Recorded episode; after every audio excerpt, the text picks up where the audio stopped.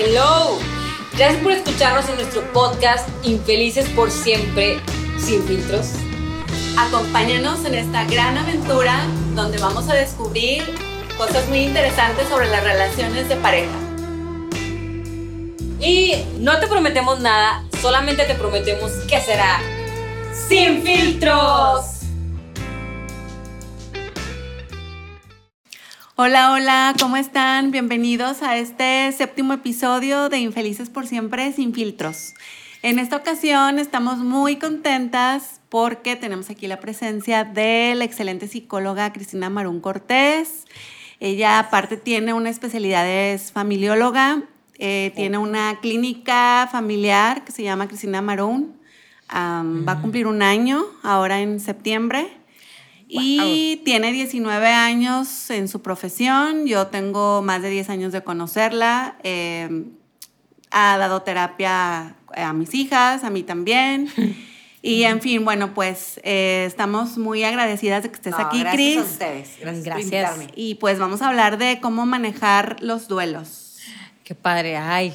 Pues, Cris, no sé, muchas gracias por estar aquí en este programa. No, gracias a ustedes. Y te pasamos el micrófono. Mira, mm, yo tengo varias dudas. Por ejemplo, em, hay distintos tipos de duelo. ¿A qué se le considera un duelo? ¿Qué nos puedes tú platicar? Todo es duelo. Todo. Todo. Pierdo mi celular y es un duelo. Ah, desde perder peso, ¿verdad? También. Perder peso es un duelo, mm. claro. Hay un cambio físico, tú lo debes de saber muy fuerte. Eh, yo en mi caso personal, que les comentaba que entré en un régimen alimenticio, a mí me cambió mucho mi organismo. Y el día de mi cumpleaños me invitan, voy tres cervezas y acabo hasta atrás. Y ¿qué me pasó? ¿Por qué? Y a mí se la nutrióloga, no, es que tú, o sea, estás totalmente limpia, le echas algo y te hizo muy daño. Bueno, te sube. Vamos a hablar del duelo. El duelo todo es duelo. Si yo pierdo una pareja es duelo, si pierdo una persona por muerte es duelo, si pierdo un trabajo es duelo, si pierdo mi celular es duelo. ¿Y cómo se manifiestan los duelos? Yo creo que ahorita un duelo muy importante que estamos viviendo es el de la muerte por COVID o pues muerte en general, ¿no? Porque ha habido muchos accidentes también, porque ha habido muchos feminicidios, porque hay mucha agresión y mucha violencia y vámonos un poquito por ahí, y luego ya si quieres de otro tipo de duelos, pero el principal creo que es la muerte, porque nos han contemplado así como que la muerte tiene mucho que ver con cómo lo vea yo. Claro. Si yo, de hecho, hay otros países donde la muerte la celebran, la celebran y hacen fiesta y dicen, ¿por qué fiesta? Porque el que se vaya no sufre, los que sufrimos somos nosotros. Y es cierto, pero nosotros los mexicanos tenemos el estigma de que la muerte es dolor, sufrimiento, tristeza.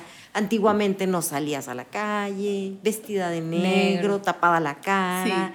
Digo, a mí me tocó, la verdad. Mi papá murió cuando yo tenía 14 años y mi mamá no nos dejaba salir a ningún lado y todos así como que, mamá, pues estábamos chavos. Entonces, eh, el duelo tiene cinco etapas. Vamos a hablar de cada una de ellas. Es la, el duelo, la primera etapa es la negación.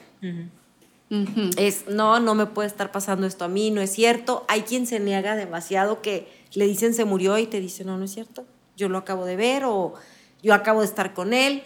Sí, pero se murió. No, no es cierto y no es cierto y no es cierto. Esa es una negación. Después de ahí viene la ira o el enojo. Entonces es porque a mí, mm. ¿qué tengo yo? Contra Dios. contra Dios, obviamente, y contra la sociedad entera. Eh, contra todos los que te rodean, porque también hay descargas. Contra la enfermedad. Sí. Mm. Yo les platico que murió mi primer hijo y yo vivo muy cerca del TEC de Monterrey. Y en aquellos años, la calle era doble todavía. La mm. del paseo del TEC. Sí, el paseo. Y yo pasaba por ahí, salían los chavos con sus camionetas así, carros a todo volumen, pues chavos al fin. Y yo volteaba y le decía, ¡bájale! Así toda enojada. Y los chavos me veían así, ¿qué está loca? ¿Qué le pasa? Pues era mi dolor. Pero entonces a mí me mm. enojaba mucho oírlos felices. Ah. Entonces ese es otro ejemplo de la ira o el mm. enojo. Fíjate. Después viene la depresión, es cuando como que de repente nos damos cuenta de lo que está pasando y pum, caemos en cama, en depresión, en llorar, llorar, llorar, porque a lo mejor en el momento preciso no lloré. Nos hacemos las fuertes. O alguien por ahí nos dice, tienes que ser fuerte. Sí, no, no, no, y te la crees Entonces es fuerte, fuerte y pum, de repente viene la depresión. Después de ahí viene la etapa que sigue, que es la conciliar, ¿no? Como, bueno, está bien, Diosito, pero ayúdame a ser fuerte o mándame otro hijo o, ¿sí? Mm, Algo como la conciliación para finalmente llegar a la aceptación. Ok. Mm. Muchos mitos, muchas creencias, yo en lo personal, mis conocimientos, mi experiencia, este, pues es un promedio de un duelo sano. Estamos hablando entre seis meses, ocho meses, máximo un año. Ya cuando vemos una persona que al, después de un año y sigue llorando, ya estamos hablando de una depresión. O sea, se quedó como estancada en esa etapa.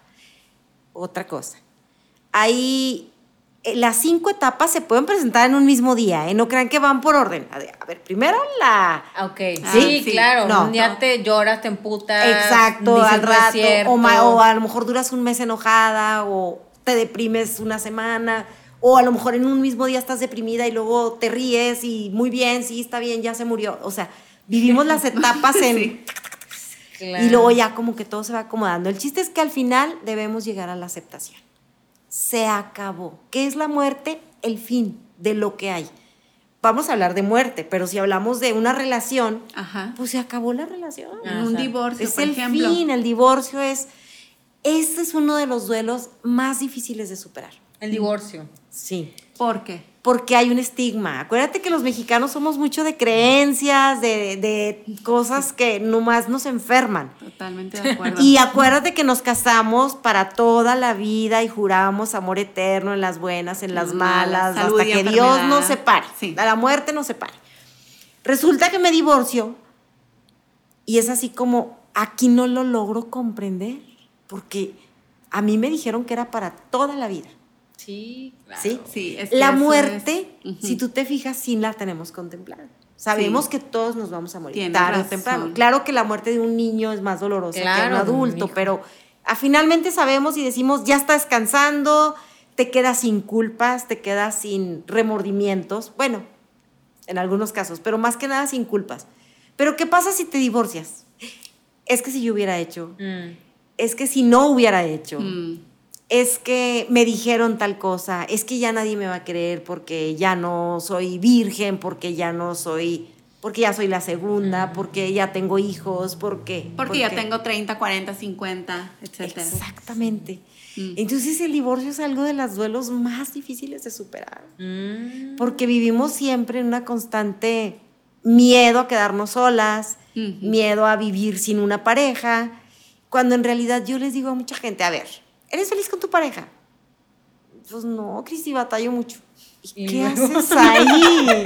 Es que no puedo vivir sola. Pero es que estás viviendo peor. Es que nadie ha conocido la felicidad de estar sola. O sea, estar sola, si tú haces una vida bien contigo, eres feliz. Y pleno. Y pleno, no necesitas una pareja. Eso nos dijeron que teníamos que tener un hijo a tales edades. Y no es cierto. Yo acabo de pasar, la verdad, el duelo de mis hijos porque como que me quedé sola muy joven. O sea, mis hijos se fueron muy pronto. Y sí, la verdad, me entró el, qué tristeza, qué voy a hacer, nunca pensé quedarme sola. Y era volver a construir. Duelos vivimos, podemos vivirlos hasta diario, ¿eh? Mm. Nada más que... Sí, de hecho. Sí. Mm. Sí, a lo mejor hoy se me pierde el celular, mañana se me quebró mi vaso favorito y ya son dos duelos. Porque era el vaso favorito que me regaló fulanito de tal, o lo compré en tal país, que no voy a volver. Esos son duelos. O en la mudanza, que a mí me pasó mucho en las tantas mudanzas, que dices que se te pierden cosas y que dices, Que ya no estás en tu zona, güey, o que en la casa, simplemente cuando te cambias de casa, que dices, puta, ya dejé mi espacio, mi... cosas así, ¿verdad? Exactamente. Y luego ya cuando aprendes a vivir un duelo, que realmente lo superas, que realmente aprendes que lo tienes que aceptar y que puedes aprender a vivir, digamos, una nueva vida o con un nuevo estilo de vida, pues la verdad es que ya los siguientes duelos son más fáciles. Cris, pero ¿cómo llegas a ese punto? O sea, ¿cómo gestionas todos los bajones y subidas que te suceden en un duelo para llegar a, aceptar y a la aceptación? La aceptación es, es la fe no me voy a meter en religiones, porque luego vamos a discutir que si los cristianos, que si los católicos, la fe es la fe como tú la concibes. Yo puedo tenerle fe a esto, y si esto es mi fe, esto es mi fe. Entonces, si has visto mucha gente, pues la veladora, el santo, no sé, lo, el rosario que traen en la mano, una cadenita, esa es su fe. Pero la fe es saber que para allá vamos todos y que todo en la vida es pérdida. Mm. Todo, todo. Todo se acaba, todo tiene un principio y tiene un fin. Lo que existe se va a acabar. Lo que mm. de ahí vida se acaba, digo, y no nomás vida humana. Si tú lees otras teorías, por así decirlo, los, eh, los budistas, que mm. amo esa parte de ellos, dicen que todo es impermanente. Sí, claro. Y el que te aprende a vivir impermanentemente aprende a ser feliz. Hoy tengo este comedor, mañana lo tuve que vender o se me rompió, me lo robaron, pues compro otro comedor. Digo, claro. a lo mejor me encantaba y lo voy a extrañar porque me gustaba el color, el tamaño, pero va a llegar otro comedor. Ahí entra el apego, ¿verdad? Exactamente. Entonces, mm. es, es, eso el apego. Mm. Si yo me desapego, me aprendo a desapegar de lo que existe, de lo que tengo, pues voy a aprender a vivir feliz. Eso es la, la aceptación. Cuando yo acepto que ya tengo otra vida, que ya acepto que mi pareja y yo, ya lejos de llevarnos bien, estamos viviendo un infierno juntos y lo más sano para ti, para mí, es irnos, aunque te quiera o aunque me quieras. Pero yo ya no mm. puedo vivir contigo ni tú conmigo. ¿Y qué pasa cuando te aferras por el apego a estar en esa relación que ya no funciona? O sea, viven otro tipo de duelo juntos entonces porque no, no se sueltan no son capaces de, vivir el duelo de la separación, por ejemplo. Las dos partes o una. Las dos, por ejemplo, cuando los dos están... O sea, tú dices, por ejemplo, que estás con tu pareja, como lo que hablábamos en el podcast pasado, estás con tu pareja y ya realmente no estás. O sea, que ya hay una indiferencia entre claro. También hay un tipo de duelo, aunque estés en presencia o no. Que no, ya no me acompaña, ya es, X. Digamos que es un apego. ¿Y un apego qué nos causa un apego? Dolor. Dolor. Un chingo. Y frustración, porque ahora sí que ni suelto, como dicen, ni vives ni dejas vivir. Ni dejas vivir. O sea, ni te suelto para que seas libre, ni yo vivo para ser libre y poder. Ahora, ¿qué hay atrás de cuando yo suelto algo? Miedo. No, o sea, libertad. Libertad. Ah, ¿Y qué hay en la libertad? Pues no sé, pero hay muchas cosas mágicas. A lo mejor te encuentras una pareja mucho mejor, o a lo mejor encuentras un trabajo genial, o te vas de viaje, o. Claro, o sea, no sé, pero te pierdes la posibilidad de descubrirlo cuando estás aferrado a algo. O sea, no me quiero soltar de aquí, no quiero, no quiero, no quiero, no quiero, yo aquí voy a estar, aquí voy a estar. Es miedo, ese es el miedo, más bien. Entonces, soltar es saber no tener miedo y decir, acepto y recibo tengo que tener las manos libres para poder recibir. Claro. Si yo estoy aferrada a algo, pues como te lo doy, es como si yo te digo, a ver, suelta el micrófono porque te voy a dar esto. No, no, yo quiero mi micrófono. Es que este está más padre. Sí, no. No, no, no lo voy a poder recibir. Y nunca vas a ver qué es esto, qué incluye. Claro. Entonces, esa es la libertad, que bueno, ya nos desviamos, ¿verdad? Pero, pero es parte de lo mismo, es que mucha gente, volvemos a lo mismo. Eh, muere alguien y, no, yo ya no me voy a volver a casar porque yo le voy a ser fiel hasta el que me muera. y pues se pierde de la vida. La otra persona ya se murió, ¿eh?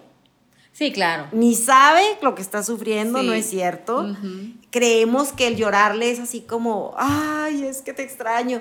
No, esa persona se convirtió en cenizas o en huesos que ahí está. Es como una lealtad estúpida, ¿no? Es como decir, bueno, le estoy guardando lealtad a alguien que ya ni está, ni... Que ya no existe, se acabó. Sí. Es como una flor, pues es una semilla, va creciendo y un día muere, la, la rompes por error, se seca, se acabó la flor. Sí, claro. Y así somos los humanos también. Tenemos un momento de crecimiento, de vida, y de repente la vida se puede acabar o puede ser una enfermedad que te dura mucho tiempo, pero el chiste es que se acaba. Y eso es lo que la gente no, no acepta. ¿Qué vino el COVID? Vino a decirnos, pues que nos podemos morir de todo. Sí. Y, y hay gente que dura dos, tres días, hay gente que se muere instantáneamente y hay gente que se salva. Mm. Entonces también yo creo que el COVID vino a traernos una enseñanza muy grande donde realmente estás sufriendo por muchas cosas que no has valorado que te puedes morir en cualquier momento. Sí, claro. O te puedes quedar mal, porque hay gente que queda mal por el COVID, con, con, secuelas fuertes. Y eso es lo, yo creo que lo que nos enseña a vivir, ¿no? Como aprende a vivir el hoy, el disfrutar todo, porque los duelos existen en cada momento. Mm. Hay gente que te compra este vaso y no lo voy a usar porque qué tal si se me rompe todo y chin, llega el sobrinito, lo agarra y lo tira. sí, es cierto. Y sufres horrible porque ni yo lo agarré y este niño vino y me lo quebró.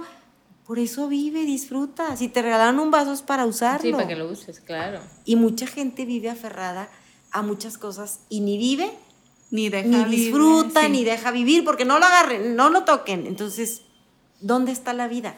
Claro. De morir, todos nos vamos a morir. De acabar, todo se va a acabar. Sí. Entonces, eso es básicamente los duelos. ¿Quién lo vive o cómo lo vivimos? Yo creo que mucho tiene que ver las enseñanzas y las educaciones que recibimos cada quien. Mm. ¿Sí? Por ejemplo... Mm, desde casa, ¿verdad? No sé, sí, de, todo es desde, casa. Psicológicamente. Yo vengo a hablar como psicóloga, ¿verdad? Sí, Psicológicamente todo es lo que a mí me enseñaron en casa. Mm. ¿Cómo te enseñaron a ti que era la muerte? O sea, fallecía alguien y eran días así de oscuridad, no prendía ni la luz de la casa. El luto. El luto, no se hacía comida, no, no coma nadie, todos vámonos a dormir y yo así de Era como obligarte a una depresión, ¿no? Sí. Sí, o sea, como que dices, échate la mano, güey, ¿cómo vas? O sea, de, por sí lo que viviste y luego todavía el ambiente lúgubre. Pero era, fíjate, era un victimismo, ¿te fijas? Era así como, túmbate a llorar. Pero no quiero llorar. Túmbate a llorar. No comas, no prendas luces, no salgas, no. Pues a huevo lloras, güey. Sí. Pues si no lloras del muerto, lloras de con depresión y de hambre. sí, no manches. Sí, entonces eso es. ¿Qué tenemos que cambiar la cultura? Mm. Tenemos una cultura mexicana muy fea. De veras, léanse un libro de Mujeres que corren con lobos y van a ver. Ah, de Clarisa Pincola. Los buenísimo el libro, digo, muy grande, pero trae toda la historia de cómo son las creencias, desde dónde las traemos y que son absurdas. Son absurdas totalmente. O sea, la muerte debería de ser, para mí en lo personal, ¿eh? ahorita que yo ya he vivido muchos duelos, debería de ser una felicidad como en los otros países. Sí, como en otras culturas. Ellos ya no sufren. Sí, sí, de hecho. Se haya muerto de lo que se haya muerto. ¿Estás de acuerdo? Sí. Igual un divorcio, mal que bien, ya no estás sufriendo con esa persona. Mm, claro. Ya de ti depende, ¿verdad? Lo que vayas a hacer. Si te quieres tirar a llorar o si te quieres levantar y decir, ahora sí voy a ser la que no pude ser o el que, no, pude, ser, pues tu vida va a ser diferente. Entonces, si tú te fijas, todo depende del cristal con que Es la perspectiva, claro. En otros países ni siquiera se casan por lo mismo, porque es así como, no, mira, vamos a ver cómo nos llevamos y luego ya vemos. Si funcionamos, sí. y si no, pues ya. Y si te fijas, no, no funcionamos y, no hay tanto escándalo como ahorita. Ahorita vas a los juzgados y no hay lugar para separarte. Oye, es que de verdad que, aparte, deja tu COVID, la cantidad de divorcios que hubo, ¿a qué lo atribuyes? Ay, pues que estaban todo el día en la casa. Todo el día en la casa, ah, pues los es que fue un duelo. Mm. ¿Cuál duelo?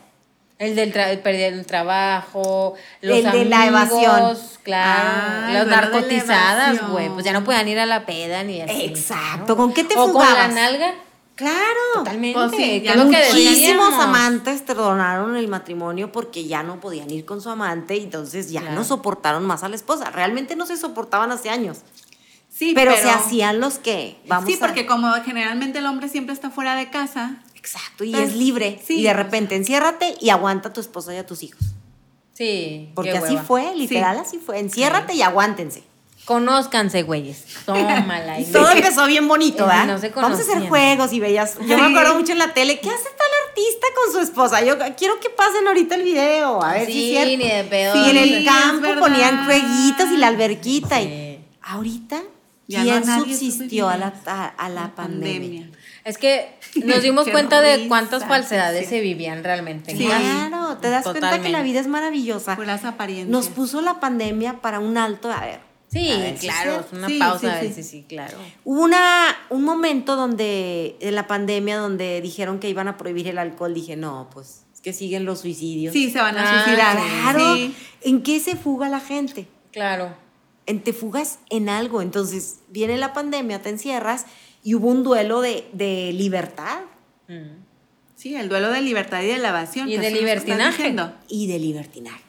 Eran llamadas tras llamadas de, de me voy a suicidar, me voy a suicidar. Las llamadas de, de emergencia estuvieron saturadas de toda la gente que se quería suicidar. ¿Por qué? Porque no saben vivir con ellos mismos. Ya no digas un mal matrimonio, ahora con ellos. Con ellos. Mismo, sí. Yo les decía, no, pues es que yo como ya tengo tres años aquí encerrada sola. Claro. A mí la pandemia la verdad no me afectó porque yo ya venía con un tiempo de estar sola. O sea, yo lo viví antes. Pero yo les decía, pues es que no tiene nada de malo. Aprende a vivir contigo mismo. Está muy padre. Pon tele a lo que quieras tírate, no quieres levantarte, qué bueno, toma conciencia de tu vida y qué quieres, escúchate a ti mismo. O sea, hay mil cosas por hacer, pero la gente no está acostumbrada a eso. Sí. ¿Cómo crees? Imagínate los impulsivos a las compras. Sí. Ay, sí. Amazon por eso se fue al. Exacto. Entonces ahora se convirtió a Amazon y Mercado Libre. Claro, güey. Sí, no. No se dan abasto de entregas y entregas porque era compra, compra, compra, compra. Sí.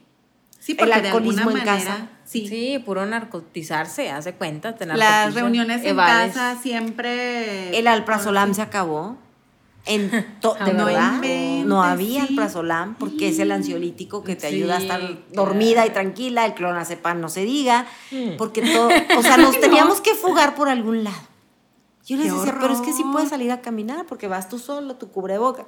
No, no, es que había gente que no salía a ningún lado, pero dices, ¿pero qué haces contigo? Era un tiempo de reflexionar, yo lo veía claro, sí, totalmente. Como para hacer, ¿qué voy a hacer de mi vida? ¿Qué cambio sería bueno hacer conmigo, con mi esposo, con mis hijos, sentarnos a platicar? Nadie lo hizo. O simplemente en vez de estar peleando o aparentando que estaban bien, sentarse y decir, oye, no, sabes que ya no estamos bien. ¿Qué está pasando? Sí, ¿Cómo ves? Podemos salvarnos. A ver, tú qué no te gusta de mí, a mí de ti, podremos, o ya de plano ves que ya, no, vamos a buscar la solución, pero bien. Este, o vamos a como a, a retomar por qué nos casamos y en qué momento está. O sea, había muchas cosas que hacer pero la gente no hizo nada. No, se fue por el alcohol. Es como lo que yo te decía, irónicamente te dicen, pues que tienes que cuidar tu salud, el sistema inmunológico, la madre. Todos sabemos que la base es la alimentación 100%. Definitivo. Y la gente se fue a tragar papas y cerveza y eh, pura cochinada, o sea, claro que te, o sea, comiendo súper mal, luego deprimidos, tristes, pues más el sistema inmunológico se friega, o sea, peor, o sea, algo contraproducente, claro. Sí. Exacto, yo tuve un caso de una señora que su esposo se le murió y no salieron de casa. No, no tienen, no mm. entienden cómo se pues contagiaron. De, depresión, porque el sistema inmunológico se va al caño. Claro. El, la gente muere más por miedo que por una real enfermedad. Claro, 100%. Definitivo. 100%. Yo estoy de acuerdo aquí con, con la nutrióloga, porque definitivamente el sistema inmunológico, ¿qué hacemos por nosotros? Claro. Nada. No estaba prohibido salir a caminar, no es cierto, porque eso no había manera de contagiarte. Era, claro, no juntarte con la gente o así, tu cubrebocas y podías salir a caminar y te ayuda mucho. Es más, en la cuadra de tu casa pero era despejarte tantito, ¿no? Sí, de perdida. Oye, pero es que yo conocía gente que hasta dentro de su casa parecía, yo creo que estaban peor que en un hospital. Sí. Ah, o sea, de que llegaban y con mascarillas y se sanitizaban y se quitaban la ropa y, no sé qué, y se bañaban y lo ya saludaban. Yo la verdad nunca hice eso. O sea, ¿dónde te contagiaste tú? ¿Mande? Yo pienso que hay extremos, o sea, también hay que buscar cierta lógica porque también si te estás bañando de cloro, tu microbiota de la piel y todo, que también es muy importante, te la estás chingando. O sea, yo venía con cuántos pacientes que así la piel así viva, güey. O sea, de que súper ronchas y todo, tampoco nos vayamos a ese lado porque te sale contraproducente, o sea, es lo mismo. Como el mismo encierro que te sale contraproducente o simplemente el hecho, pienso yo, y si todos nos vamos a lo básico que nos enseñaban desde que éramos chiquitos. Sí, o sea, un cuidado normal. ve a la guardia, lleva al niño a la guardería para que le dé todo y ya se inmunice. ¿Sí o no? sí. O sea, la gente sana de hecho, en Países Bajos eso hicieron. La gente sana sí seguía afuera porque es una manera en que se inmunizan en rebaño. Así debía de ser. Los enfermos, cuarentena, ok. Y son protocolos normales. Así es. Estoy de acuerdo. Pero los sanos. Sí, porque los sanos pues y los, y los sanos son los que se vinieron a fregar más. Exacto. Fíjate, tuvieron los niños de la calle. Exacto. Los de los ranchos no les pasó nada. Sin chamarra, sí, descalzo. A ellos el COVID, ellos tenían que comer, ¿verdad? Entonces tenían que salir a la calle a pedir. Sí. Ellos les importaba un comino el COVID si la moneda estaba contagiada o no. Ellos necesitaban una comida claro. al día o mínimo y entonces necesitaban esa moneda. ¿Tú crees que ellos pensaban, híjole, el COVID me va a dar? pues no. Y no les dio. claro, porque el sistema inmunológico empieza aquí. Sí, ¿Sí o no? 100%. claro. 100% de acuerdo. Yo tengo miedo a morirme. Ah, pues aguas, ¿eh? Porque deja Sí. tú cómo te mueras. Lo que vas a sufrir por pensar en morirte, nada y de más. hecho dicen, muchas veces, no dicen, está comprobado pues el efecto placebo, nocebo, o sea, tú te puedes crear una enfermedad en tu mente, Sí. o sea, si hay embarazos psicológicos. que- o sea, Exactamente. De hecho, toda enfermedad empieza, Empieza por la mente. Totalmente. Hasta que se convierte en física. ¿El cáncer qué es? Ah, claro, siempre es un resentimiento guardado. Sí, rencor. Rencor Dicen, totalmente. "Qué gacho". Digan lo que digan y a, o sea, a mí me da risa porque, es más, yo misma he leído, no te enfermas tanto del cigarro, sino de lo que tú crees del cigarro. Sí, Es cierto. oye, sí, yo he visto estudios de Sí. increíble. Increíble. Entonces- Porque cuánta gente, disculpa que te interrumpa, bueno, nosotros fuimos a, a un, bueno, a Mexiquillo y así, y hay un, una huerta de un señor, ochenta y tantos años el señor, flaquito, flaquito, flaquito, de esa gente de rancho, de comer huevo, frijolitos, tortillas, así, ¿no? Ay, qué rico. Pero fumaba. Sí. No, no, no. O sea, yo creo que, no sé, dos cajetillas diarias. Todo el tiempo estaba fumando el señor. Y intacto. ¿Tú crees? Y fuimos en la época esta, ¿eh? O sea, sin cubrebocas ni nada. Y el señor fume, fume. Y la, la esposa nos decía, no, tiene más de 50 años fumando. Ahí está. O sea, sí, sí. O sea, sí, claro Sí, que es estoy de acuerdo todo- contigo. todo Además de que, pues bueno, ahí se limpiaba sus pulmones, ¿no? Él vivía en pleno Claro. campo. Todo eso. sí. Y que no pensaba en la No. enfermedad, más Él que nada. la vida. Por eso los duelos son tan dolorosos, porque es el solo hecho de pensar. Pensar. Sí existe un momento, digo, de mucho dolor cuando te desprendes de algo o de alguien. Obviamente extrañas a esa persona, extrañas la situación o, o la cosa que perdiste, ¿no? No me refiero a una cosa, una persona, sino cuando, Sí, a la relación, materiales. tal vez. o algo, la- material que sí. pierdes, que también decíamos que es un duelo. Una casa. Claro que hay, ándale, exacto, una casa. Pero eh, claro que es algo normal donde, híjole, lo extra, extraño mi casa o extraño a mi pareja que murió o extraño a mi pareja porque me divorcié o X. Pero se extraña a la persona, realmente. Ujú. Cuando en realidad, si tú trabajas eso, si tu mente la haces fuerte y te das cuenta que para allá vamos todos, que todo se tiene que acabar de una forma o de otra, pues lo aceptas más pronto. Cris, pero, fuerte. pero por ejemplo, en, en un divorcio que dices que es de los duelos más Difíciles. más difíciles, ¿cómo gestionas tantos duelos? O sea, en mi caso fue, aparte del divorcio, fue la pérdida de la casa, Ujú. Eh, que bueno, muchas a lo mejor no viven ese, esa pérdida de casa, muchas sí se quedan en casa. Sí. Pero en mi caso fue la pérdida. Y aparte, ¿cómo gestionas que también pierdes familia política? Pierdes amistades, en Amistades, común. claro. Eh, o sea, son muchos duelos juntos. Es ¿Cómo que en todos los duelos hay muchos duelos juntos. Mira, si se muere alguien, pierdes a la persona, ¿sí? Sí. ¿Qué más se pierde de esa persona? A lo O mejor el- si era un papá, la pensión o la, El la parte económica, Ujú. ¿ok? Ay, ¿quién te cambia un pinche foco, güey? Sí. Exacto, ¿quién te cambiaba el foco porque lo hacía mi papá y ya Mm. murió? ¿Sí ya Mm, me entendiste? sí. En un matrimonio, claro, y siempre, en un duelo siempre va a haber pérdidas, y más en un matrimonio. Porque no nomás lo material se va a mitades, No. los hijos también se van a mitades. Tú tales días, yo tales días. ¿Sí? Mm. Se va, eh, pierde las amistades, algunas se quedan contigo, Sí. otras se van con él. Ajá. Entonces siempre es pérdida. Pero si tú te fijas, volvemos a lo mismo, todo es pérdida. Sí, o sea, no es una sola cosa. Si tú no pierdes a tu marido por no perder los tres días de tus hijos y a, la, que- y a los compadres, vas a perder tu libertad por seguir con él. Qué Claro. bueno que acabas de mencionar eso. Te pierdes tú. Sí. Exacto. Porque lo, y lo hemos platicado y lo hemos visto en muchísima gente que tenemos alrededor y miles de casos que hemos sabido y ahora por lo de la pandemia. O sea, sí, mucha gente prefiere, por no perder esa casa o esa estabilidad Exacto. o lo que tenga, si se, si se pierde a sí misma, pierde su felicidad, pierde su tranquilidad, su identidad. Pues es que te pierdes a ti. Y al final, te puedes morir tú primero. Fíjate, ni disfrutaste. Sí, ni bailaste. Porque hay mucha gente que te dice, ¿a poco no? No, es que cuando se muera mi marido, mm, pero yo me voy a quedar con todo. y ahí sí voy a disfrutar. Y nada, que te moriste primero. tú primero. Sí, sí. Entonces ni fuiste feliz, ni fuiste libre, ni te quedaste con nada. Qué culero. Sí. O, está bien, se murió el marido, te quedaste con todo, pero resulta que llegó un vividor a tu vida y te agarró tan frágil que Sí. llega a ti, chin, te tumba toda la lana. Te volviste a quedar sin nada y frustrada por 30 años que lo tuviste que aguantar. Sí. O sea, al final todo es pérdida, si tú te fijas. Por eso es, ¿qué escojo? ¿Qué quiero? ¿Qué prefiero? Claro. ¿Esto o, O esto? esto. Costo-beneficio, ¿no? Esto tiene pros y contras y esto también. La decisión es mía. Sí. Si me quedo, pierdo mi vida.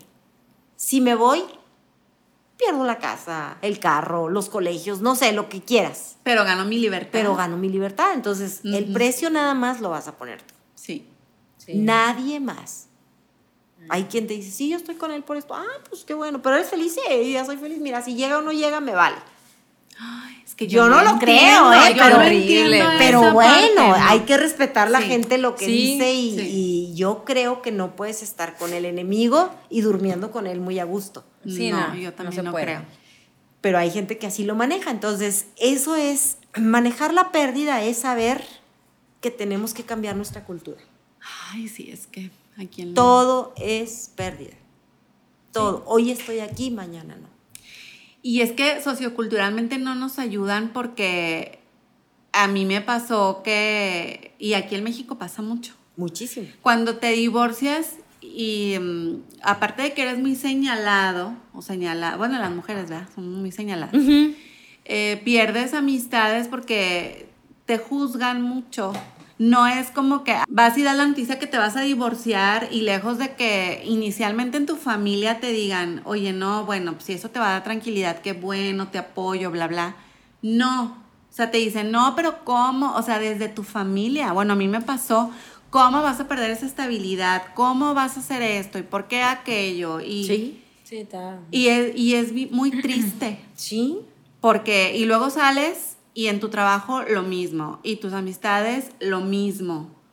Y todas prefieren, o la mayoría todavía, vivir como estás diciendo.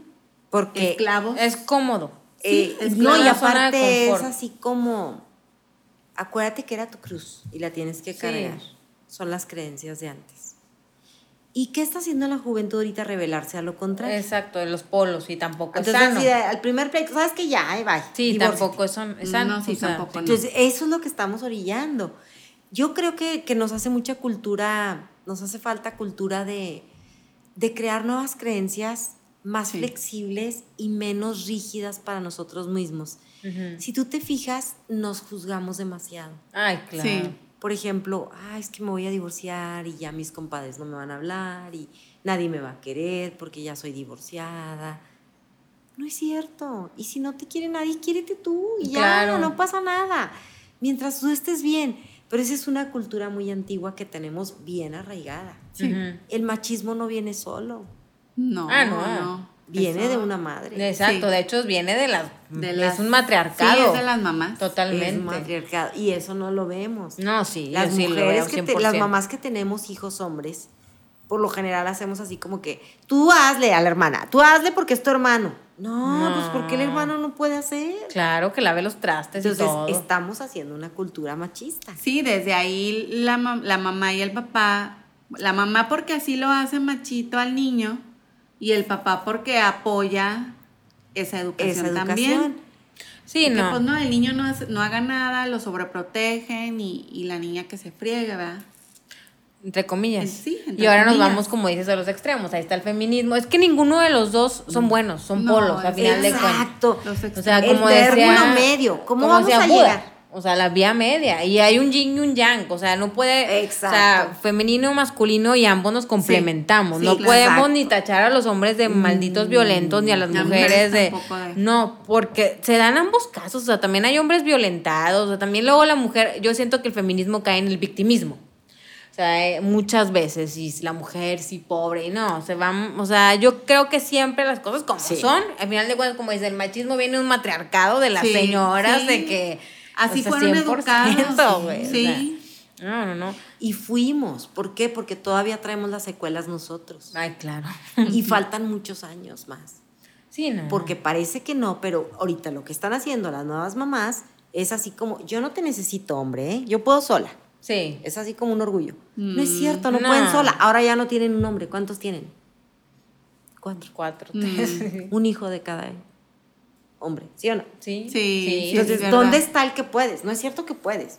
Estás con uno, no te gustó, lo botas, sigue el otro, sigue el otro, sigue el otro y, y ahí se va. Entonces, pobres niños, peor les tocó. Sí. Porque ahora ya no es un papá, ahora es mi papá Juan, mi papá Pedro, mi papá Luis, mi papá quién sabe quién. Y ya no saben ni cuál fue el tuyo. O sea, ya no supiste dónde quedó la bolita. Claro. Ah, pero las mujeres de hoy son bien fregonas. No es cierto, no son fregonas. Y vamos a tener, como dices tú, somos un complemento. Sí, somos Necesitamos al hombre sí. porque así fue creado. El hombre tiene sus funciones y la mujer tiene, la, suya. Claro, claro, completamente. De, de hecho, ¿qué parte nos dio Dios? A las mujeres nos dio la parte de amor, cariño, esa protección, ese apapacho.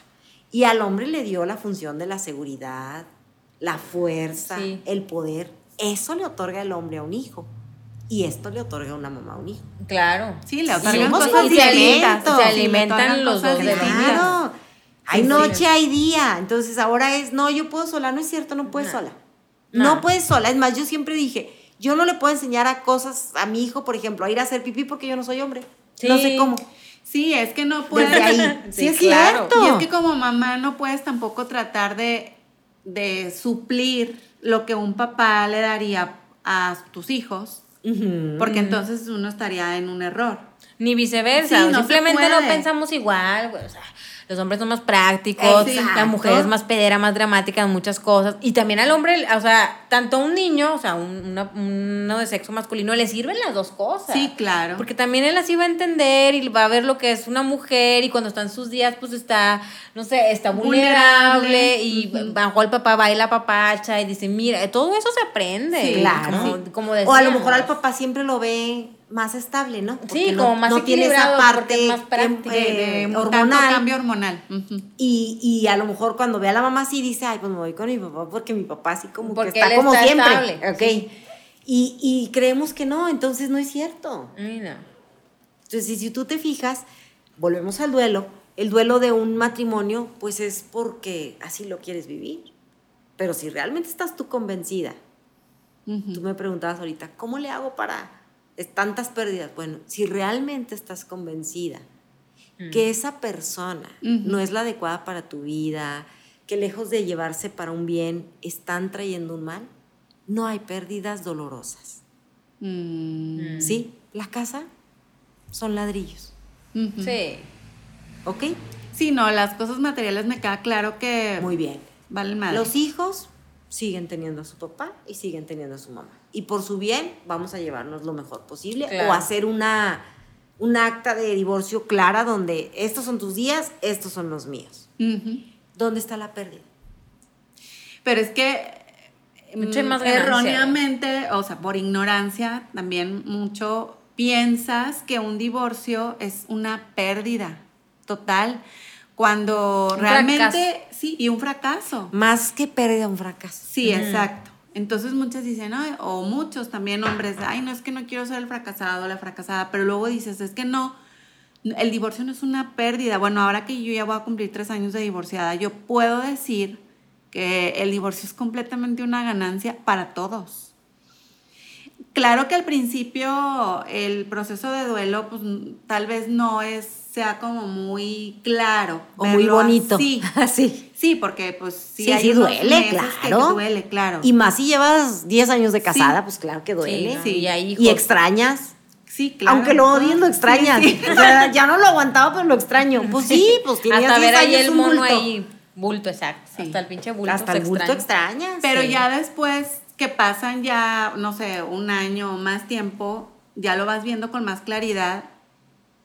Y yo, por ejemplo, ahorita digo, no, todas las ganancias que a, mí en lo personal me ha traído como, como, como mujer, sí. como mamá. No, han sido abismales. Y eso es lo que la gente no, ve. Exacto. Claro, es lo que les decía. Es que no vas a poder ver qué hay en esta caja de sorpresas si no sueltas eso. Sí, claro. Es que le tememos a lo desconocido. y hay gente que quiere estar agarrada de, la, de dos Mira, yo en mi divorcio coincido contigo. Yo perdí mucho también, pero gané mi autoconocimiento, sí. mi libertad. Sí, claro mi manera de decidir, porque yo no tenía decisiones. Y no por él, eh, porque no le puedo echar la culpa a él, era porque yo era demasiado cómoda, ¿sí? Mm. Y dependiente. Yo también. Entonces, aprendí a, aprendí a decidir, aprendí a, tropezarme, a caerme, a levantarme, a llorar, a levantarme, a lo que quieras, pero aprendí muchas cosas de mí. Mm. Entonces yo coincido en esa parte donde a mí en lo personal también me trajo muchas cosas muy buenas el divorcio. Yo no conozco a nadie que diga que se arrepiente de haberse divorciado. Hasta ahorita. Yo tampoco. No. O sea. No, yo conozco gente que no ha salido de ah, eso, pero porque se quiere, como dices tú, victimizar, ándale, victimizar y anclar en esa parte de no salgo del duelo. Sí, yo también estoy de acuerdo en el apego. Me, me, me, quedo ahí atorada. Sí, sí. Pero realmente que sufran, no. yo creo que se hace la sufrida la persona por quererse quedar en ese hueco. Pero realmente, como dices tú, yo creo que nadie se arrepiente de haberse divorciado. Sí, no. Porque ya cuando tomas una decisión tan fuerte, porque es muy fuerte, sí, sí ya estás. es porque ya estás hasta acá. Claro, sí. 100%. Y, y, es que aparte de eso te da mucha seguridad en ti, mucha autonomía, como dices, tu poder de decisión. Yo creo que cuando ya tomas esa, ese, ese camino de divorciarte, que es una cosa así súper importante. Muy grande. Sí, es muy grande esa decisión. Ya también se va, no sé si a ti te pasó, pero a mí se me fueron miles de miedos que yo tenía. Sí. es, atraviesas esa puertecita, la cruzas y, y todos los miedos que te inundaban ya luego dices, ay, ya, se fueron o sea, ya hice algo como de este tamaño, pues claro que voy a poder con todo lo demás. Claro. Mm. Y vas pudiendo. Sí. Pero en realidad siempre has podido. Sí. Nada más que estabas como como encubierta en algo ficticio, que era una relación que tú querías hacerte ver como que estabas muy bien. Mm. ¿Sí? Sí. Por miedo a enfrentarte a ti, a ti misma, a las soledades, a resolver problemas. Porque claro, yo me acuerdo que una vez se me cayó la reja. Ay, sí. Y me senté en la cochera a llorar. ¡Ay, mi reja! ¿Qué voy a hacer? Bueno, pues le hablé a un amigo y se sentó ahí conmigo y lloramos y luego ya me ayudó a ponerla y le hablé a que la pone y, y ya se acabó. Exacto, enfrentas muchas cosas. ¿Qué es lo que nos duele en realidad? Pues quién nos haga, quién nos resuelva, ¿no? Sí. Sí. Y eso es ego. Exacto, al pues final no, y apego y dependencia, o sea, y conformismo y victimismo y todo lo que cabe dentro del ismo, porque es la verdad, eso es cuando en realidad dices, ay, no pasa nada. No, Aunque me quede sin reja no pasa nada. Claro. O sea, le pongo una malla ciclónica y se acabó. Simplemente. Sí, le puedes poner muchas cosas, pero es, ¡Ah! ¿qué voy a hacer sin reja? ¿Qué voy a hacer sin carro? Pues taxis, Sí, claro, sí, sí. Ya está el Uber, el Didi. Sí, güey, nadie nacimos con carro. Con nada nacimos. Con nada, claro. Todo lo que tenemos fue dado. Sí. Fue puesto. Entonces, igual te lo puedes quitar y no pasa nada. Pero todos esos por eso se convierten en unos duelos muy dolorosos. No sé si has conocido gente que tiene 10 años su muerto y todavía la vez que dices, sí. no puede ser. Sí. Mi mamá. Ya. Sí, no. Y esa gente... Muertas en vida. Ya se quedaron ahí, exacto. Pero no porque no puedan, ¿eh? No, es porque, no, quieren. salir del hueco. 100%. Es como, esta parte de victimismo me da satisfacción. Es que se vuelven adictas al sufrimiento. O sea, también eso es, muy adictivo el... El el sufrimiento. ¿Cómo va este dicho que me gusta mucho? El placer es doloroso y el dolor es placentero. Mm. Entonces caen en esa circulito. Ah, no sé qué fue primero, si me duele el placer o el placer me duele. Mm. Y ahí están, entonces esa gente no sale. Y respétalo, bueno, pues sí, pues ahí, llégale a tu infelicidad, ¿verdad? Pero yo, como hija tuya, te quiero, te admiro, te respeto, pero adiós. Yo sí, quiero vivir y ser feliz y aceptar todos mis procesos de vida, porque a eso vine a la vida, a aprender y a ser mejor. Lo demás, te lo regalo, gracias. Sí. Y ahí nos vemos. Yo nada más te voy a ayudar, a apoyar, a estar contigo cuando me necesites, porque soy tu hija y por agradecimiento y honrarte lo voy a hacer, pero en tu dolor no. No quiero participar. Claro, y es. completamente válido. Sí. Y por ejemplo, en relaciones, duelos de relaciones, aunque no se hayan casado o algo, este, que duran mucho tiempo y también que se separan, también lo normal es un año de duelo. ¿O qué recomiendas tú, por ejemplo, en, el típico, en este típico de relaciones tóxicas, por ejemplo, que dices ya no, o, sea, ya no, la relación no es sostenible porque es demasiada toxicidad, no sé, celos, lo que tú quieras, y, pero una parte está aferrada una parte se aferra y la otra mm, ya sabes, consciente de que lo debe de soltar, pero nos volvemos adictos a, ese, a esa toxicidad, también sabemos. Y dices, sabes que ya, punto, bye, ya, me separo. Ya, te dejo, pero em, ahí está chingando. ¿Sí? Como el meneadito que, ahí, no ahí, ahí, que no sueltan. ¿Qué se debe hacer ahí? O sea, realmente yo lo pregunto porque he visto personas que viven en esa parte, de ese típico estira y afloja, y muchas personas dicen, no, es que mínimo tres meses de no ver a la persona, no sepas nada de él, de ella, cero, contacto. ¿Es real eso? Así se empieza un duelo en ese tipo de relaciones que a veces yo creo que son muy complicadas. O sea, bueno, yo lo he visto y digo, puta, güey, nomás no se sueltan. Y ves que pasa un pinche año y ya regresaron otra vez. Y luego no, y ya cortaron y luego ¿Qué onda? Pues no se quieren soltar. O sea. Ahí no se viven duelos realmente. ¿Qué se está viviendo ahí? Es, ahí es, una manipulación. 100%. Claro. O sea, realmente un duelo es realmente cuando pierdes algo, cuando se acaba algo. Mm. Pero si yo estoy así contigo y luego tú me jalas a mí y luego, yo a ti, eso no es duelo, eso es. Eso es. Lastímate, no te quieres, no te cuidas, no te amas y estás acostumbrada al sufrimiento, como dices tú. Punto. Mm. Claro que si yo digo hasta aquí y tú sigues hacia mí y tú no quieres vivir el duelo, este ya sí es un problema, tuyo. Problema. Sí. Y yo me tengo que alejar. Discúlpame, pero yo ya lo decidí. Nuestra relación no funciona. Adiós. ¿Cómo lo vas a vivir tú? Ese ya sí es tu problema. Si te hundes, como decíamos ahorita, o si empiezas a salir, o si buscas ayuda, porque yo creo que nadie nadie, nadie nacimos pegados a nadie. Claro. Por lo tanto, podemos estar. Si superas a un hijo que viene de tu vientre, sí. no superas a una pareja. Un, un desconocido. A un, o a una desconocida. Sí, pero es aquí, o sea, no, no puedo vivir sin él. Ah, no, y si lo sigues diciendo menos vas a poder, ¿eh? Mm. Porque acuérdate que la mente no miente tú no puedo, ah, no, no puedes. Sí, claro. Sí, la mente se cree todo lo que le dices. todo lo que le dices se cree. Entonces, si yo pienso, es que yo no voy a poder sin él, es que, no, no vas a poder. Pero, ¿qué crees? Él ya no quiere, entonces, ¿de qué vas a poder? Vas a poder, nomás que te va a costar el doble o el triple. Porque él ya no va a estar, o ella ya no va a estar, punto. Cuando llegan pacientes y me dicen así, es que no puedo, porque mira, yo le dejo de hablar, pero luego él me habla y luego me da cosas. Ah, no. Mientras sigues en ese rollo, no van a dejarlo. Tú tienes que dejarlo y no te puede dar manipulación, sí. Lástima. ¿Por qué? Porque no puede. Tú ya decidiste algo y si lo decidiste, la otra persona lo tiene que aceptar, le guste o no. Ese es un duelo. O aporte, el muerto te mm. dice, ¿cómo ves? ¿Me voy o me quedo?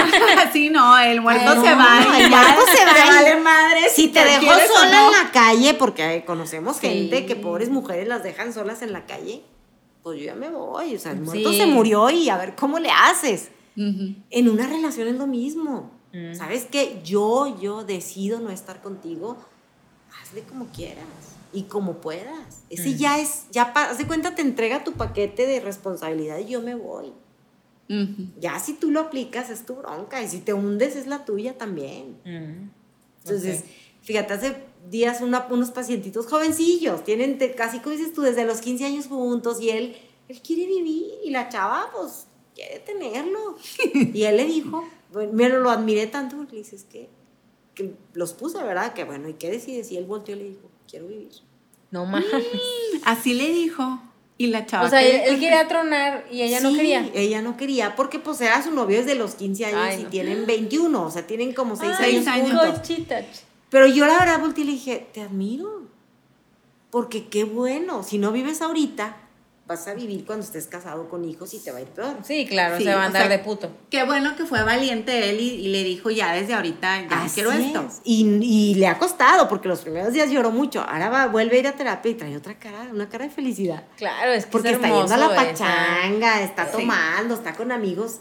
Se siente a gusto. pues la otra pobre a lo mejor está sufriendo, pero en realidad así es y lo tienes que aceptar. O sea, ¿qué te estoy queriendo decir? que los términos o los finales o el se acabó no siempre depende de nosotros. De hecho, muchas veces no. Mm. O sea. Sí. Si se muere alguien, no depende de ti. Ah, ok. Tú no lo mataste, se murió. Ya. Si tu pareja decide terminar la relación, pues no dependió de ti. Mm. Él lo decidió. Ya. ¿Sí? Si cierran la escuela porque no hubo alumnos, pues no dependió de ti no graduarte, sino la escuela se quebró. Entonces, también esa parte es muy importante porque luego es lastimarme. Dioki, realmente tú mataste al muerto, ¿no? ¿Ah? No, claro. ¿Tú, por qué sufres? Y si está, y si las dos partes siguen enganchadas, sigue siendo manipulación por ambas partes. O sea, en una relación. Sí. Que dices, ya lo quiero terminar. Y es manipulación. Duelo, volvemos. Es cuando algo se acaba, se termina, llegó el final. Sí, ya. Ya. Hablemos vida o cosa o lo que sea, pero se acabó. Ya no hay retorno. Exacto, ya no hay retorno. Cuando estás jugando, ah, no, eso es un juego que se llama manipulación, victimismo y lo quieren jugar dos personas. Y aceptan porque ahí siguen. Porque si yo ya no quiero, pues ya no quiero. no, quiero no te contesto, te bloqueo, te elimino y si te paras enfrente de mí me voy por acá y me voy. Mm. Pero hay gente que, bueno, es que le contesto porque me da cosa. No, no te debe dar cosa. Es si tú ya tomaste una decisión y esa persona, hombre o mujer, no lo quiere asimilar, es su mm. problema. A lo mejor se oye duro, pero es la realidad. Claro, no estoy de acuerdo contigo, 100%. Entonces vas a caer en el, la relación tóxica que nunca se va a acabar. Sí, sí, Y luego empiezan los problemas ya más fuertes, ¿no? Intentos de suicidio, se cortan, se quién sabe qué, porque ya me está dejando. No, no, a ver, espérate, ¿hasta dónde hiciste tú para llegar a todo esto? Sí. Mm. O sea, que quede muy claro que sí es un duelo y que es una manipulación. Por eso era mi, duda, porque son cosas que se pues viven. El duelo se vive también, no hay de otra. Y yo les digo a la gente que llórelo y llórelo hasta que se arte. Mm. Porque es, el llorar te ayuda mucho a, como a limpiar ese dolor. Entonces llóralo, túmbate en la cama, no pasa nada. Otra costumbre que tenemos de no, ¿cómo me voy a tumbar? Túmbate. Sí, no se va. una semana en tu trabajo y no vayas a trabajar y llora día y noche créeme que va a llegar un momento en que vas a decir, sí, se te quita ya. Ya me cansé. Ah, ok. Sí, sí, sí pasa. Mi mamá me decía, se te van a secar los ojos. Sí. Y yo me valía, yo seguía llore, llore, llore, llore. Y hasta ponía música que me dolía. Pero así superé el duelo de mi hijo. Sentada llorando en el comedor o en la sala y llore, llore. Y luego, ¡Ah! ya tengo que ir por mi hija al colegio. Ya, me, me, arreglaba y me iba por ella. Y en la noche tenía otro ratito y lloraba otro ratito. Y así. qué difícil. Así fue. Hasta que un día dije, ¿Y cuánto duraste? ¿Cuánto duraste, sí, así? Ay, pues mucho tiempo. Porque después siguió la ira. Mm. O sea, yo la como que el primer paso de, de lo que fue este, la negación no lo viví. O sea, yo siempre estuve consciente que sí se había muerto. Pero a mí me entró la, depresión primero y luego la ira. No te digo mm. que odiaba a todo el mundo. Yo veía niños chiquitos y yo, ¿y por qué no te llevaste ese niño? ¿Por qué el mío? ¿Sí? Mm, ya. O sea, tienes unos pensamientos muy feos, la verdad, porque luego dices, ay, pobre niño, ¿qué culpa tiene? Sí, sí, pero, pero bueno, pero Dios bueno, comprende, ¿verdad? Sabe que es nuestro dolor. Era tu dolor, sí, claro, no es por mal a nadie. Pero sí, no, sí fueron años, la verdad. Sí, yo sí batallé mucho en asimilar. Qué difícil es que un hijo, híjole, sí. que si un perrito, güey. Sí, O sea, no, no me puedo imaginar. sí. Pero como bien dijiste, si superas un hijo, pues claro que una, el divorcio, pues...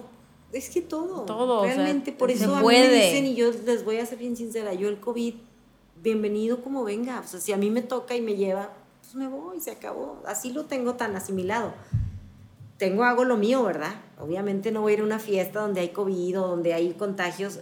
Claro, hago mi parte, pero estoy muy consciente que si me toca y me va a dar, pues me va a dar. Y si me voy, pues me voy, ni modo.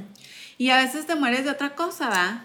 en un accidente o no sé, o sea, realmente no es tanto la enfermedad, es... Exacto. Yo les pues digo, a ver, ok, hay tantos de COVID y se mueren tantos, está bien. Sí, estoy de acuerdo. Pero sí sabes cuánta gente diario asesinan. Sí, por eso te ah, digo. Sí. O que choques de borrachos de que llegan y se impactan con un carro y matan una familia completa. Porque esos muertos no los cuentan y nos daríamos cuenta que, que la muerte por COVID es esto comparado con, con, todo, con todas las asesinatos y cosas tristes que vivimos, que es, esas sí las podemos evitar, ¿estás de acuerdo? Claro. Entonces, ese es mi contra, contra el COVID, nada más. O que también no te dicen, estaba escuchando otro día a un doctor que dice, una cosa es morir de COVID y otra cosa es morir con COVID. Porque la mayoría de las personas que fallecieron, desgraciadamente, tenían una otra enfermedad de ya de, años atrás. Exacto. Entonces es muy, muy. O o como dices tú, una inmunología muy baja. Claro. Porque nunca se cuidó, porque comía pésimo, porque tenía a las arterias llenas de grasa. Entonces no se murió de COVID, se murió de que se le tapó una arteria sí, claro. y tenía COVID en ese momento, sí, que es muy diferente. muy diferente. A eso es a lo que voy cuando cambiamos nuestros conceptos, nos cambia todo. Sí, 100%. también nos manipulan mucho. Sí, sí, no, hay muchísimo. Sí, al final de cuentas sabemos que esto es mucho control. Si nos fijamos viendo bien el panorama y siendo muy abiertos, esto es control 100%, ¿no? Sí, y si no te, y si no te cuestionas nada, pues ahí sigues, ¿verdad? Sí. Y luego, por ejemplo, no, pues es que esta persona, es que mira, se le murió su esposo de COVID. Así hasta en silencio. Sí. Por eso. sí, pues se pudo haber muerto de un infarto, de una diabetes, de... Se murió. Un accidente. nada más. no tienes que decir, porque decir COVID es así como pobre. Pero ¿por qué pobre? Sí. es lo mismo que si hubiera muerto de, un infarto. Claro. Sí, claro. ¿No? Sí, sí, sí. O sea, estamos, fíjate cómo manipulamos todo. Sí, es la etiqueta que nos quieren vender y, la, y mucha gente pues, se la pone. Es una muerte, sí, lo siento mucho y sé que es doloroso y es el proceso del duelo y le va a doler y Claro, pero no es porque sea de COVID. Así es. Duele igual si murió de COVID que si murió de un infarto, ¿no? Sí. Pues yo me acuerdo, fíjate, mi papá muere un sábado a mediodía en mi casa, todos sus hijos ahí, o la mayoría. Yo me cruzo con una vecina, regreso y ya no está mi papá.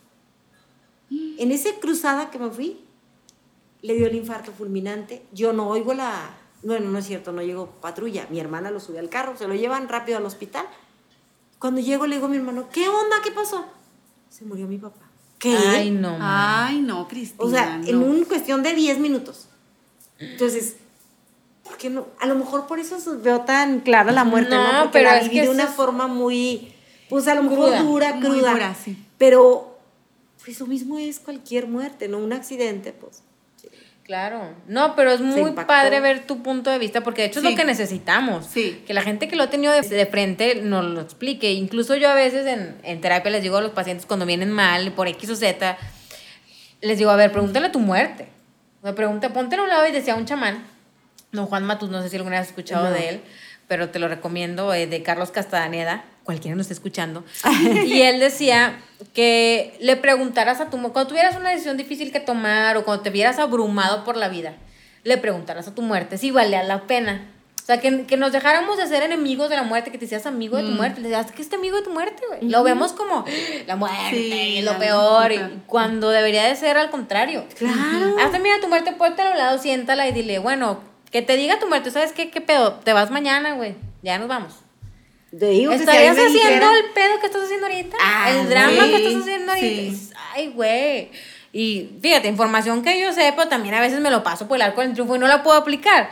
Pero es bien importante decirle esto a la gente y no, sobre todo tú que ya lo viviste, híjole, te da como que no mames, impacta. Es más impactante, porque es muy distinto decirlo yo, que no lo he vivido, a lo mejor en una muerte así tan, tan cercana de un familiar o algo, pero alguien que ya lo vivió y yo creo que lo más difícil ha de ser eso, la pérdida de un hijo. O sea, qué, qué, cosa tan más fuerte.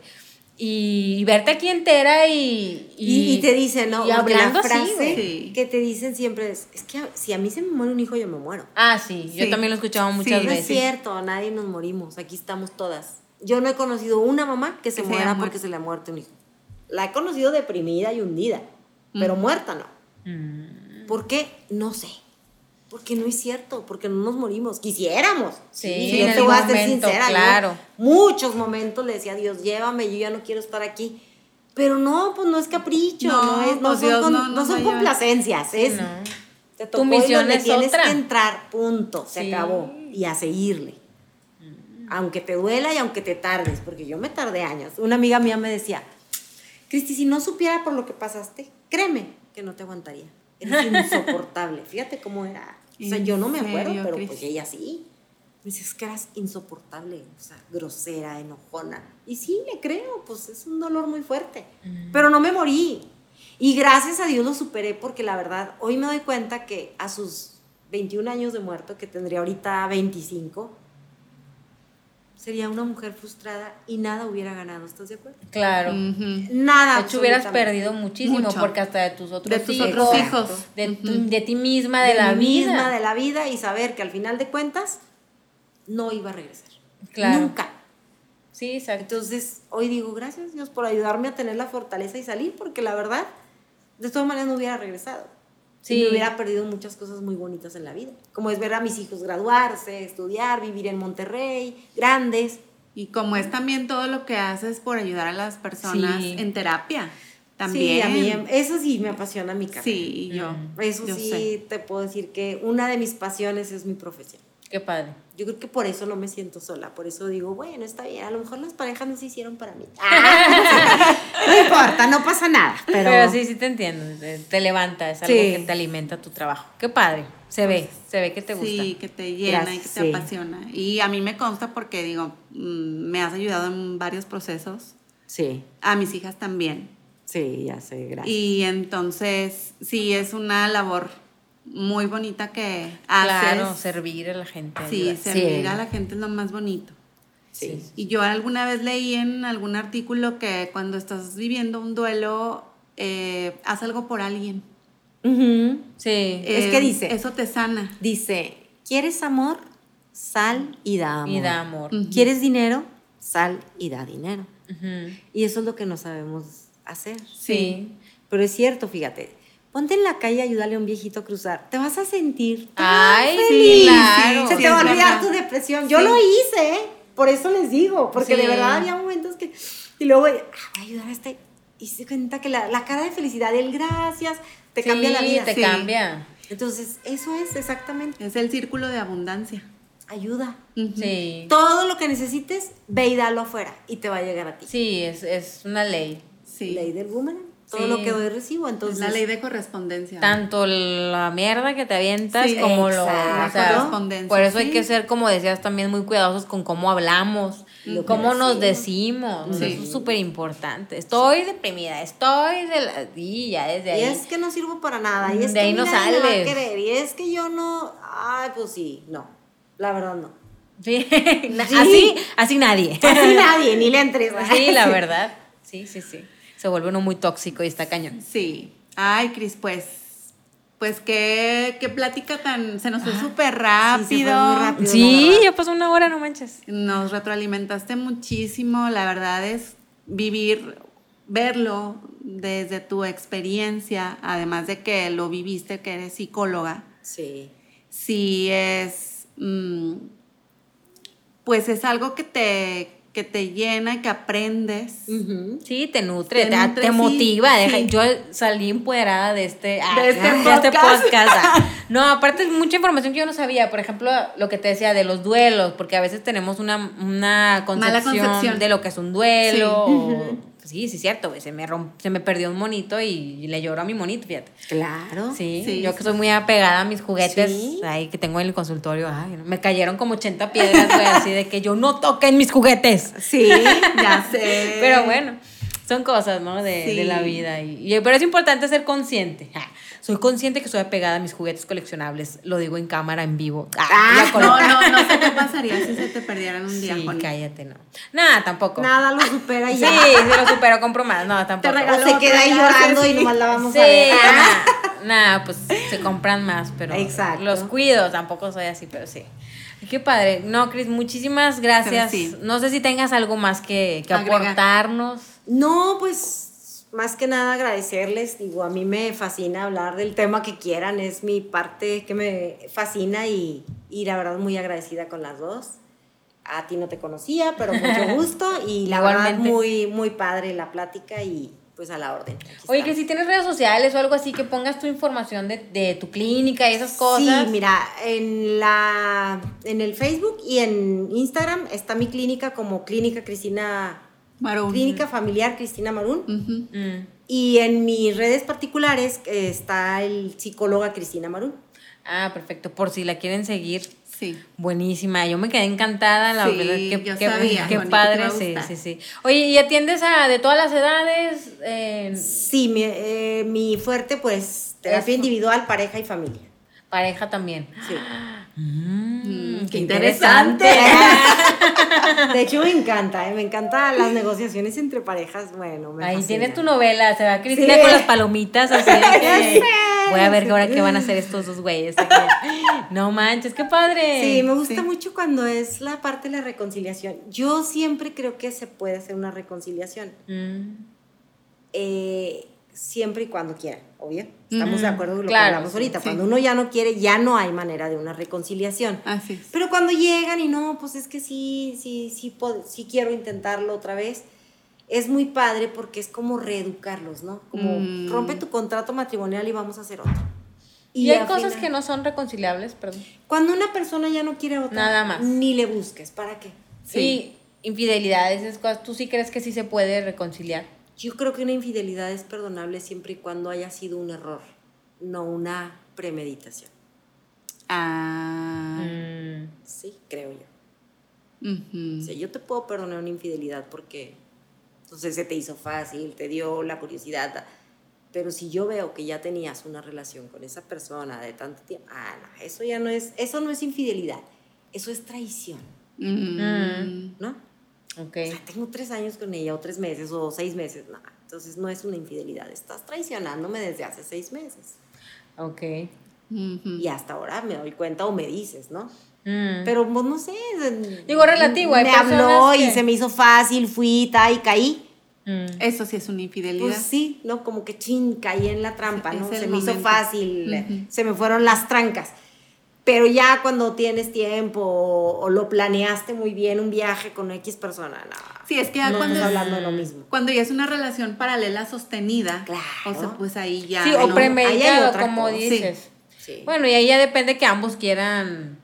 Que hay gente que, Sí, yo sé mucho que no, infidelidad, bye, ya, yo ya la corté, córtalas. O sea, yo tengo esa idea, no podría, yo batallaría mucho sí. para volver a confiar. eso, sí. Bueno, es que la confianza... Está como que está raro. Se rompe y se rompe no se puede pegar. Sí, porque si la pegas de todas maneras va a quedar ahí la grieta. Así es. Mm. O sea, la confianza se gana o no se gana. Sí. Y si ya se rompió, ya no hay manera. Sí, ¿verdad? Que tú le pongas un chicle ahí y la pegues es otra cosa, pero ahí se va a ver el chicle o el, sí, ahí el, el silicón donde la pegaste, el, pegamento que quieras. Y lo vas a ver y te lo vas a estar recordando. sí. Claro, o sea, es que fallaste. Sí. Sí, qué difícil. Y no, yo en esos casos sí digo, si no vas a perdonar bien, no vuelvas. Sí, claro. no vuelvas porque va a ser un martirio psicológico para ambas partes. Sí, claro. Sí, porque va a ser reproche tras reproche. O a veces no reprochas, pero friegas quedito. O sea, ah, pero por acá le llego. Y el otro, por la culpa, sí, lo aguanta. Aguanta, aguanta. Y ya no puede más. Mm. Pero pues me tengo que aguantar porque la regué. Pero se va a terminar rompiendo eso claro, en momento. Es un hilo que se va a terminar rompiendo en pedacitos y peor. Sí. Mm. Entonces, por eso yo les digo, ahí es mejor. Piénsalo muy bien. Sí, está muy complicado. Si no puedes perdonar, mejor di no. Yo tengo una pareja o tuve una pareja y ella sabía que él tenía otro hijo. Hombre, dentro del matrimonio. Mm. O sea, hombre con otra persona. Y ella siempre me ese es su problema, él sabe por qué lo hizo, yo no le voy a cuestionar nada. Wow. Wow. Yo no podría Pero fíjate, ella qué consciente y qué sana. Sí. O sea, ella ese dijo, es su problema. ese es su problema, yo en eso no me meto. él sabe lo que hizo. Y él la adora, déjame decir, a ella y a sus hijas. Él quería tener un hijo por fuera. ¡Hala! Y ella lo aceptó y de verdad es también, o sea, no creas que es ficción, ella, así de sencillo, él sabe lo que hace. Wow, qué desapego. No, sí, está cabrón. Qué, maestra, güey. Sí, no, qué madurez. Tráenos la... la no manches, qué fuerte. Sí. sí Como volvemos la cultura. Entonces vamos a todo, exacto. Cuando en realidad tiene razón. Sí, Todos es que sabemos claro. lo que hacemos. Claro. ¿Quieres estar conmigo como soy? Qué bueno. ¿No quieres? Bueno, ay, pero esta o este soy yo. Esas son las relaciones realmente sanas. Sí, claro. Como personas maduras que se aceptan y, y saben que pues no son perfectas. Exacto. Y que todos somos un mundo. sí. O cuando eliges un alcohólico, por ejemplo. Bueno, pues está bien, a él le gusta tomar, yo lo respeto. Ah, qué bueno. ¿Estás consciente que estás con un alcohólico? Sí, que nunca lo va a dejar, sí. Ah, se puede ser feliz. Adelante. Pues es que yo creo que toda en esta vida son elecciones. Y, y en base a lo que elegimos es lo que vivimos. En base a lo que elegimos es el pago. Son las facturas. Las Entonces facturas. tú eliges qué pago quieres pagar. Mm. Y ya, nada más. No hay nada bueno ni nada malo. Sí, nada Es, más. Está bien, yo quiero estar con esta persona porque, aunque sea así, órale. ¿Cuál es el pago? Toma mucho. La factura Bueno. sí gigante, ¿verdad? Hay Chiquita, facturas muy caras, hay facturas muy baratas, ¿verdad? Ya sabrás tú que valga La la, que pena o no. Es cuestión de elección, nada más. Ay, que cerramos con broche de oro. Wow, oye, muy, qué padre. No, hay, tema, hay Sí. muchos temas, pero Sí, bueno. Te volvemos Te a tener a invitadas. invitar. Que Claro, cuando quieran. Ay, sí. Sí. No, pues ya, ya se armó la machaca. ya va a ser de casa. Sí, Ya va a ser de claro. No, pues muchas gracias, Cris. En verdad, gracias a ustedes por estarnos escuchando. Y síganla en sus redes. Buenísima, les pasamos el contacto si quieren, piensen a la Honey. Porque, sí, sí. yo se las recomiendo muchísimo. Mm, qué bueno. No, muchas gracias y gracias a ustedes por invitarme y estamos a sus órdenes en lo que se les ofrezca. Ah, muchas gracias. Pues bueno, como siempre decimos, no les prometemos nada. Solo les prometemos que, que será, será sin filtros. Muy bien. Bye.